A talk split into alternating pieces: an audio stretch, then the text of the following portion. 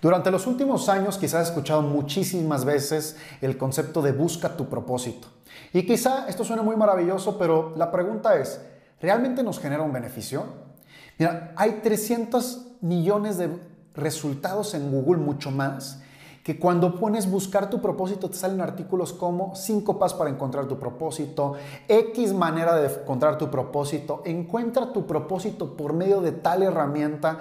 Y esto es tan saturado que quizá en el proceso de esta búsqueda pueda generar otras cosas que no son un beneficio, como ansiedad, como preocupación, como desesperación. Bien, en este episodio de hoy de Función Positiva, lo que vamos a analizar es saber si buscar tu propósito realmente tiene un beneficio o cómo podría tener un beneficio. ¿Qué será de nuestra vida si no encontramos un propósito? ¿Se convertirá en un fracaso?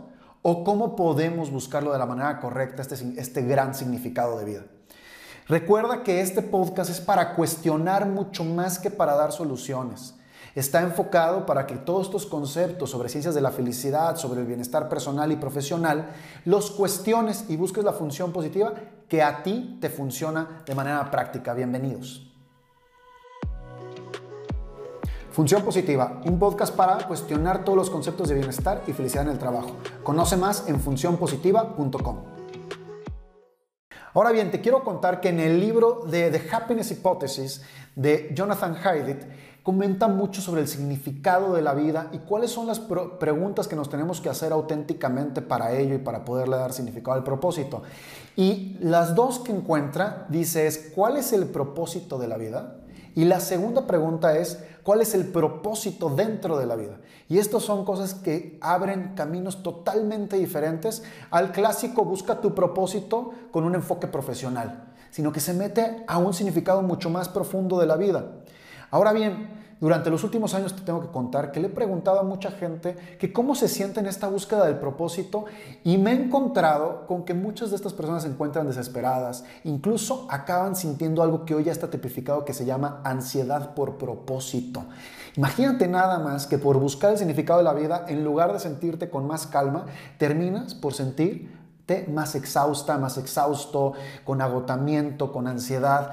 Suena un poco terrible. Y fíjate que esto es algo que ya mencionó Larissa Rainey en uno de sus libros y investigaciones, donde han descubierto que realmente hay un fenómeno dentro de la búsqueda de propósito donde se convierte en ansiedad, que se acaba tipificando en síntomas como estar en fracaso continuo, tener este sentimiento de que todo es un fracaso.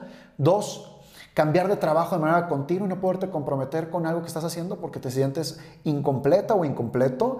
Tres, compararte mucho con otras personas preocupación de que nunca encuentres tu propósito y que la vida nunca te va a dar nada a cambio de esto, o sentir falta de logro por las cosas.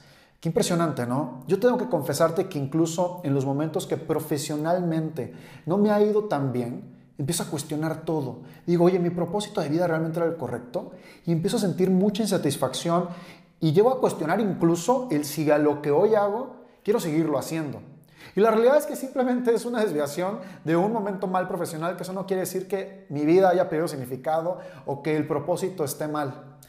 Ahora, si hay cuestionamientos sobre el significado de la vida que tendríamos que ampliarlos y no solamente quedarnos con esta piecita del rompecabezas del propósito de trabajo, el propósito de la vida único. Hay muchos más elementos y hay que tipificarlos. Pero también hay que entender que sí hay beneficios. O la realidad es que sí hay beneficios para buscar el propósito y entre ellos está que se disminuye el riesgo a la muerte en un periodo de 14 años. Y los investigadores que ya mencioné anteriormente también descubrieron que ese riesgo no es si encuentras tu propósito a los 18 años o a los 45, sino que el beneficio se da de manera inmediata a la edad que encuentras el propósito, lo cual se vuelve una cosa maravillosa. Ahora bien, para poder entender este propósito y la profundidad que hay es darle un significado a tu vida, estos autores y muchos más han clasificado esto en diferentes aspectos para poder tratar y al final del día poderle dar mucho más forma a este propósito. Lo primero que plantean es el propósito se descubre al andar, no se descubre en un taller o en un papel donde escribes y todo está perfecto, se descubre al andar y al confrontarnos y al descubrirnos y a que la vida te sorprende y tengas que reinventar una vez más. Número dos, se identifican que no es estático, que se va a ir transformando en el tiempo. Es decir, si a los 18 años tenías un propósito y hoy tienes 40, 35, 30, no tiene que ser el mismo, puede cambiar y hay que aceptar esa transformación. Por la otra parte, no creo que el propósito tenga un significado único de la vida. La nueva ciencia ha dividido, chéquense nada más esto, el significado y el significado en diferentes aspectos. El significado del significado de la vida y lo dividen en tres aspectos y este es el último punto que hay que considerar. Número uno, coherencia. Este es el nivel de, el nivel de significado orientado al pensamiento, es decir, de qué se tratan las cosas que vivo o qué sentido le doy a las cosas que vivo.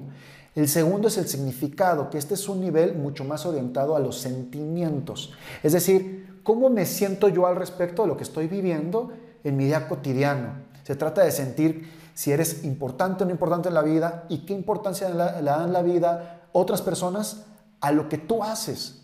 Y ahora sí, el tercer aspecto es el propósito.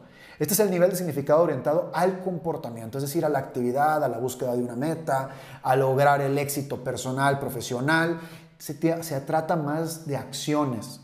Así que yo lo que concluyo aquí, o lo que creo que para mí tiene más sentido, es no enfocarnos al propósito como un acto que va a rescatar toda mi vida. El propósito podrá funcionar en el acto profesional o en la persecución de algunas metas, pero tengo que pensar cómo me siento a través de las cosas que hago y también cómo observo las cosas que vivo y veo en mi entorno.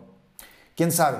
No sé qué te pueda funcionar a ti y como te lo dije al inicio, este podcast no es para compartirte herramientas únicas y exactas. Es para que te cuestiones las que ves en redes sociales, en Google, en un libro. Y entonces que te permitas preguntarte a ti mismo cuál es la función positiva de las cosas para ti. ¿Cómo podrías usar el propósito o el significado de la vida para sentirte más en calma? ¿O por qué quizá deberías de no preocuparte muchísimo por esto? Mi nombre es Gonzalo Díaz Báez, voy a ser tu host durante todo este podcast de Función Positiva y el sponsor principal de este podcast es We for Leadership. Te recuerdo, al final del día es para que te cuestiones más que para que busques respuestas. Nos puedes seguir en redes sociales a mí como Gonzalo Díaz Báez en todas las redes sociales y a We for Leadership justamente con ese nombre, We for Leadership, para que puedas ver mucho más de este contenido y mucho más contenido educativo que vaya justamente a analizar y a cuestionar todo lo que tiene que ver con bienestar, felicidad en el trabajo, y buscar mucho más para que tú te desempeñes mejor en esta vida. Te agradezco mucho que me sigas, bienvenidas y bienvenidos.